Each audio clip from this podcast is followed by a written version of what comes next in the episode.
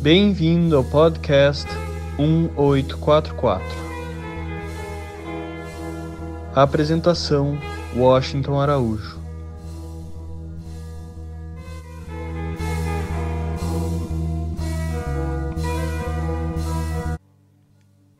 Começamos hoje com alguns episódios do podcast 1844, com crônicas e viagens. E damos início com conselhos aos viajantes. Tem esse conselho do Talmud. Três coisas enfraquecem o ser humano: o medo, o pecado e a viagem. O conselho de Miguel Torga, o genial escritor português, é Viajar não é bem o que diz a agência Cook. Aquela honrada companhia é, sem saber, uma espécie de agência funerária. Viajar no sentido profundo é morrer. E encontramos o conselho de Jonathan Raben. Num país subdesenvolvido, não beba água. Num país desenvolvido, não respire o ar o conselho do argentino Jorge Luiz Borges. Viajar de avião é chato. Além disso, as companhias se encarregam de aterrorizar as pessoas. Em caso de despressurização, uma máscara de oxigênio cairá à sua frente. Quando a gente viaja de trem, não há dessas coisas.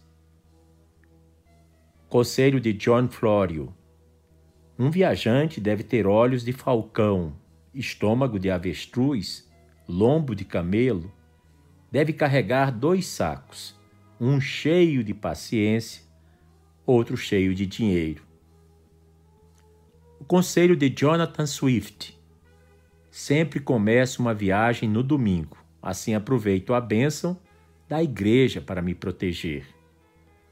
O conselho de Oscar Wilde. Quando viajo, sempre levo o meu diário. A gente precisa de alguma coisa sensacional para ler durante a viagem. O conselho de Christopher Fry: Viajo leve. Só levo o meu corpo por causa do valor sentimental. O conselho de William Hazlitt: Regra número um para quem viaja para o exterior: leve consigo o senso comum. Deixe em casa o preconceito. Segundo um provérbio espanhol, se a viagem é longa, até palha pesa. Alguns lugares que são recomendados aos viajantes, afinal, desde o século XIX, vivemos num país que encolheu muito, um país que começa a caminhar, querendo ou não, para seu destino comum, de ser uma pátria comum chamada Terra. Não foi isso que Bahá'u'lláh disse? A Terra é um só país e os seres humanos seus cidadãos? Pois bem, desse país chamado Terra, há alguns lugares que posso recomendar. Florença. Vinícius de Moraes, o poeta da solidão, o poeta da ternura, o nosso grande poeta, dizia: Florença, que serenidade imensa nos teus campos remotos de onde surgem, em tom de terracota e de ferrugem, torres, cúpulas, claustros, renascença das coisas que passaram, mas que urgem. Cuba. Segundo Cristóvão Colombo, Cuba é a terra mais formosa que olhos humanos jamais viram.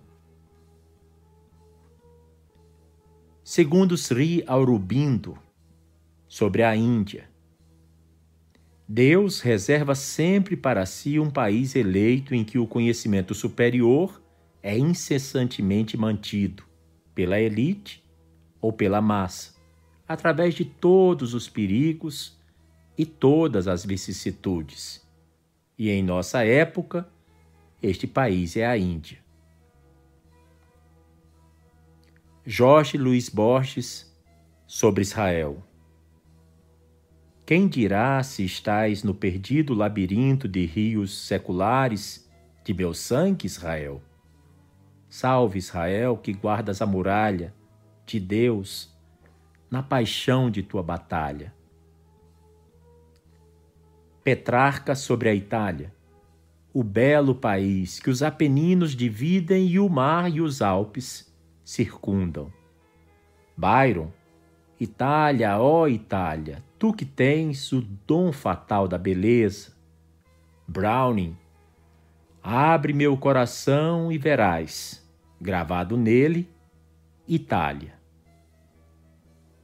Gilberto Freire, o genial pernambucano, dizia sobre Lisboa: Quem não vê Lisboa não vê coisa boa. Escreviam dos portugueses em fins do século XV os embaixadores venezianos Strom e Lipomani. José Rodrigues Miguéis também dizia: Lisboa é a liberdade, a fantasia, o lirismo, o progresso, o sangue e o fermento da nação. Sem ela que os amarra juntos, que teriam em comum o Minho e o Algarve, as beiras e o Alentejo, senão a língua? De Israel diz: Londres, uma nação, não uma cidade. Lope de Vega falava de Madrid, é o famoso umbigo da Espanha. Montaigne dizia sobre Paris: Quanto mais eu vi depois outras cidades belas, mais a beleza desta aqui domina e ganha a minha afeição. E são essas palavras imortais atribuídas a Henrique IV. Bem que Paris vale uma missa. Hemingway, o grande celebrado Nobel de Literatura que escreveu, entre outras obras-primas, O Velho e o Mar, disse: Se tens a sorte de teres vindo a Paris quando jovem, por onde quer que andes pelo resto de tua vida, Paris estará contigo, porque Paris é uma festa móvel. Walter Benjamin dizia que Paris era a capital do século XIX e dizia que quando a gente acorda de bom humor, é sinal de que está em Paris. Santo Agostinho dizia que Roma falou, a questão está resolvida. E o poeta Byron dizia: enquanto o Coliseu estiver de pé, Roma estará de pé, e quando o Coliseu cair, Roma haverá de cair quando Roma cair, cairá o mundo. Crônicas de Viagens a Israel 1. Tel Aviv Tempo de refletir. A princípio, parece uma visão do nosso Nordeste brasileiro. Um clima quente, seco, céu azul e uma leve brisa que vem do Mediterrâneo a terra está mais para a areia. Após um voo de mais de 14 horas, parecia estar visitando algum município do sertão potiguar. No entanto, eu pisava em Tel Aviv. Para a história, seu berço natural. Para mim, a magia de retornar àquela que é referida em todos os idiomas, inclusive o árabe, como sendo a Terra Santa. A segurança do Estado de Israel é reforçada. Se o viajante conseguir passar pelo aeroporto Ben Gurion, pode ficar tranquilo, porque estará apto a transpor qualquer barreira alfandegária em qualquer outro país do mundo. Geralmente três jovens, dos 17 aos 21 anos, revezam-se em fazerem as mesmas perguntas você traz algum envelope? Algum presente para alguém que resida em Israel? Em que situação você abriu suas malas pela última vez? Alguma pessoa suspeita demonstrou interesse por sua bagagem? Ao final do interrogatório, um pedido de desculpas pelos transtornos causados e a explicação de que Israel é alvo de muitos atentados por motivos também há muito conhecidos. Após essa primeira abordagem em terra israelense, as bagagens são revistadas meticulosamente. Eles não se desviam de suas questões e são simpáticos quando demonstramos não entender qualquer uma das perguntas. Trata-se de um país jovem e feito por jovens que foram talhados para amar e defender sua terra. Pensei comigo que assim eles estavam forjando os futuros Moshes Dayans e as futuras Goldas Meir. Há um tempo, lembram personagens de Leon Uris, como Ari e Barak Ben Canaã. Eles estão decididos a cumprir com suas responsabilidades acima de qualquer outra inconveniência. A primeira impressão é a de se estar entrando por algum descuido óbvio em um vilarejo bíblico. Volto a lembrar: clima seco e quente, povo queimado de sol. Eu estava aclimatado. Fui então tomado por uma profunda reflexão e recordei a ira sanguinária de Herodes. Herodes queria assassinar as crianças recém-nascidas. Lembrei das reuniões dos primeiros cristãos, perseguidos implacavelmente de dentro das catacumbas. Ali eles se reuniam de forma suspeita para louvar o Filho de Deus. E esse Filho de Deus, um mensageiro divino, 30 anos depois, teria reuniões com pescadores simples e humildes, como Pedro, e confiava a eles a missão de serem pescadores de homens e de almas.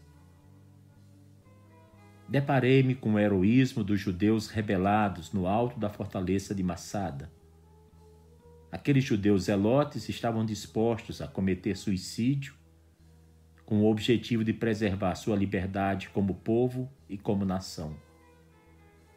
É como se eu tivesse presenciando diante de meus olhos o avanço dos cruzados, que, sob o comando, a ordem de Carlos Magno, tentavam converter com ferro e fogo os novos cristãos e tomar a Terra Santa dos muçulmanos.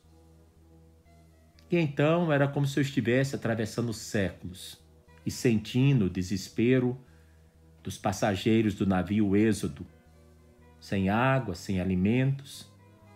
Toda aquela tripulação de centenas de pessoas se recusavam a regressar à Europa, porque lá eles tinham deixado atrás de si seis milhões de irmãos de crença nos fornos crematórios de Auschwitz, Treblinka, Jadwiga, Sobibor. Os judeus são um povo disperso. Os judeus deixam correr nas veias os sonhos longos e antigos com sua Eretz Israel, ou seja, com a sua terra sagrada. Porque por direito natural, eles sempre acreditaram essa era a sua terra, e isso era de um tempo que não tinha nem princípio. A luta por essa terra, para eles, se confundia com a própria luta pela vida e pela sobrevivência. Novamente voltei a entrar em outras reflexões e estava diante de mim um tempo onde milhares de legionários romanos que saqueavam e buscavam exterminar o povo judaico por completo, recebiam algum tipo de resistência. Em outra época, com alguns séculos de distância, eles estavam ali se defendendo de mísseis lançados em Bagdá. Era como uma ilha sagrada em meio a um oceano de nações hostis. No meio, esse povo querendo preservar seu direito à vida uma vida que resguarda relíquias de um passado imemorial, mas que, como uma chama de fogo que se ateou em algum lugar e seus sentimentos que se ateou em algum lugar de seus sentimentos mais profundos.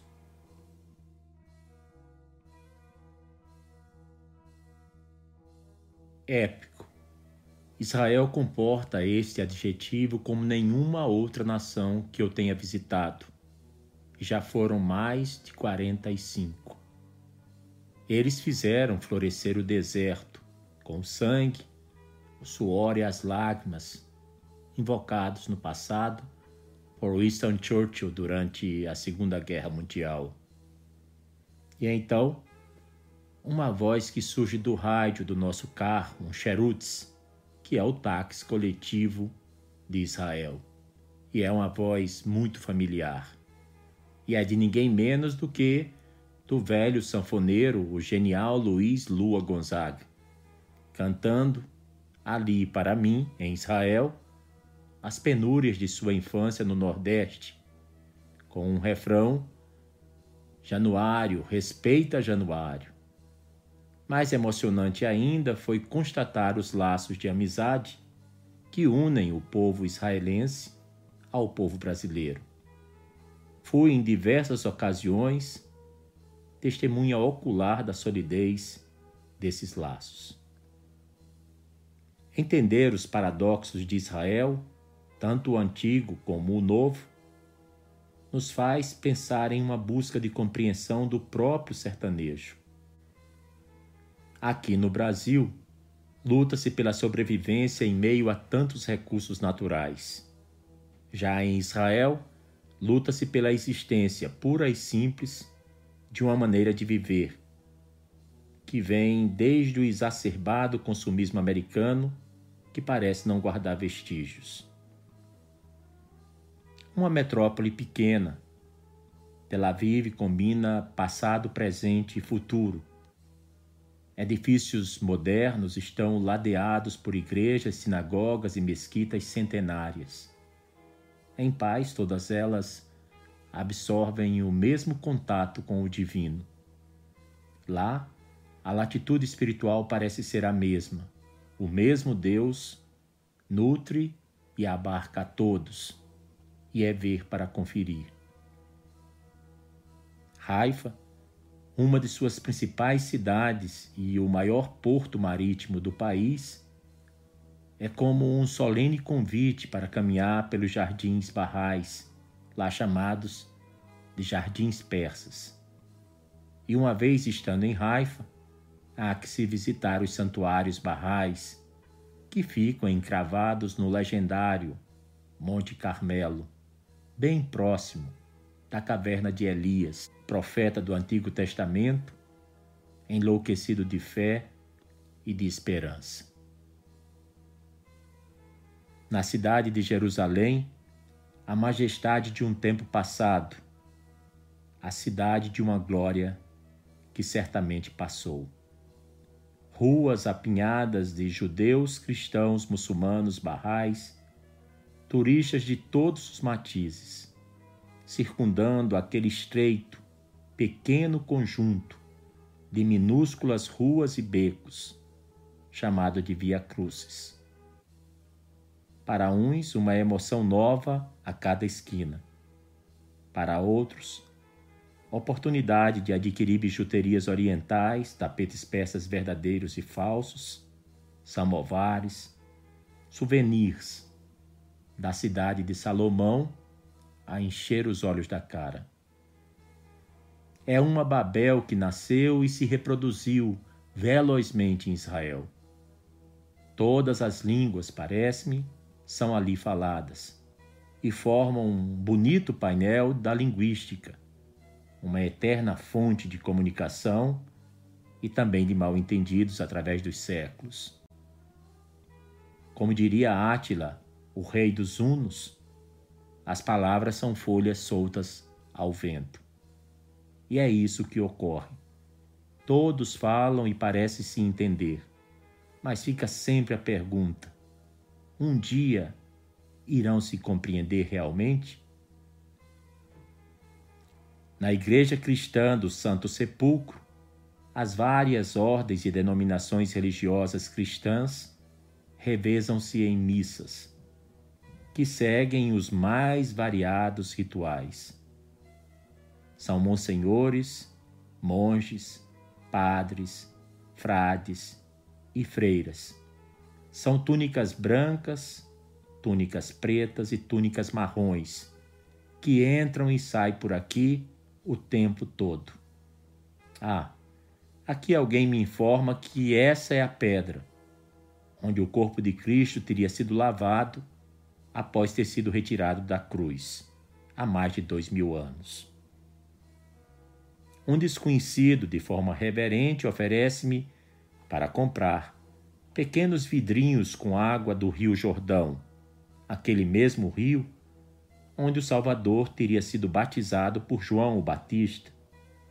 E à sua porta um velho frade, simpático, barbudo, oferece-me, também para comprar, pequenos crucifixos de madeira. Aquela madeira, ele me explica, é originária daquela usada na pesada cruz que há dois mil anos tanta luz lançou sobre a humanidade. Essa visita a Israel comporto-me como marinheiro de primeiríssima viagem. Tudo é novidade quando o espírito está sedento de algo que seja transcendente. Tenho uma grande vontade de me recostar em algum canto e refletir um pouco sobre a penosa condição humana.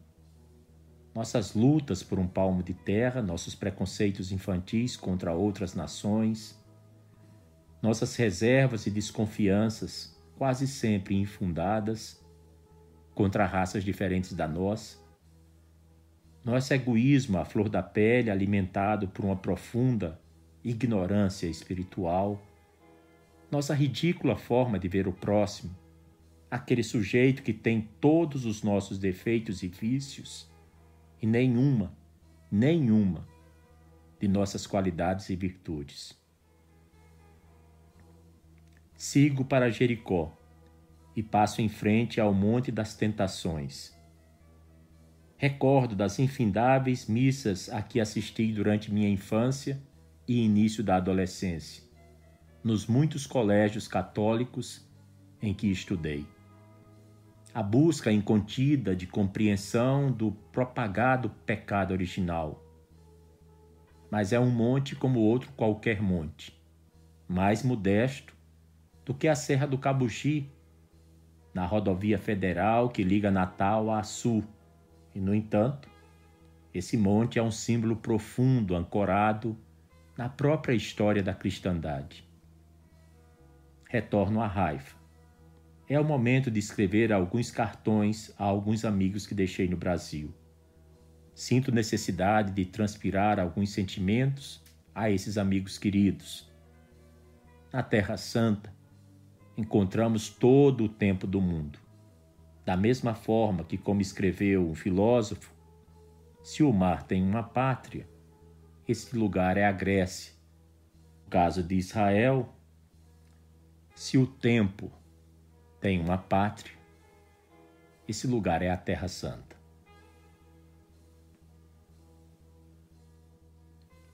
Dois. Bardi e suas evocações. Um belo jardim em Bardi, na cidade de Aca, satisfaz meu anseio de serenidade. Os ouvidos parecem se encher com o som de passos lentos naquelas paragens, naquele belo cenário, naquele lugar belíssimo, com gosto de paraíso. Esses passos conduzem-me àquele recanto de paz e de solidão povoado de presença. É em Bardi que uma alma cansada pode serenar, passar em revista os últimos anos da existência, fazer algumas contas que ficam entre o muito que o corpo e a mente exigiram e o pouco que se concedeu a maior das experiências da vida, o encontro da criatura com seu Criador. Bardi evoca lágrimas de purificação e naquela torrente de beleza e serenidade, nada se pode dizer, salvo a menção de que ele é uno.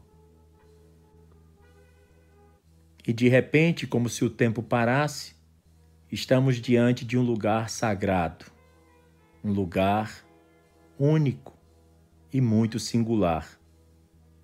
Fica bem próximo a uma pequena sala de 12 metros quadrados que fica exatamente no coração daquele belíssimo jardim. É indescritível a sensação de circular naqueles recintos. Tudo evoca a natureza do sagrado. Até mesmo os pássaros cantando parecem fazê-lo de forma diferente, de forma única, de forma muito feliz e mesmo exuberante. Comparável a esse lugar, somente o Monte Carmelo, na cidade de Haifa.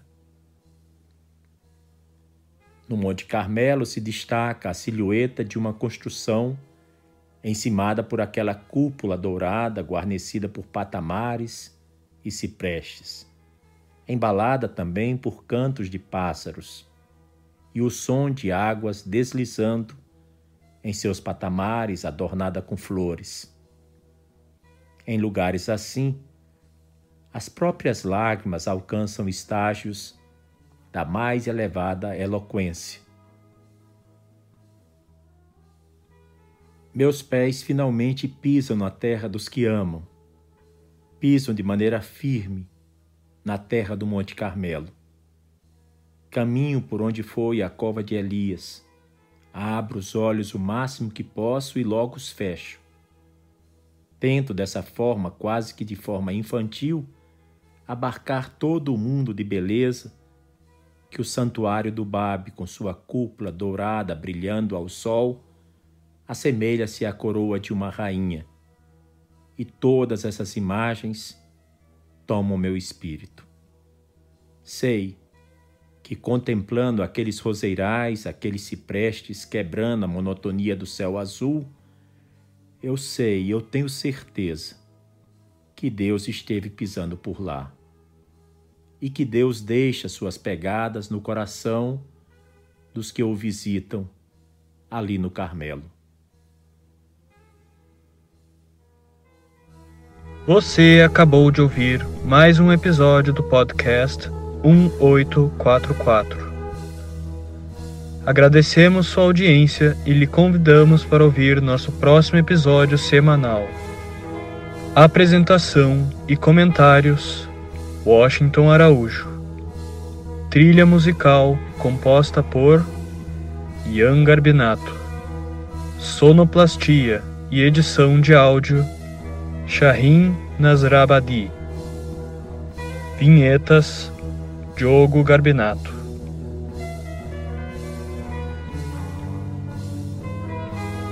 Contatos com a produção para comentários e sugestão de temas podem ser feitos através do e-mail podcast1844@gmail.com.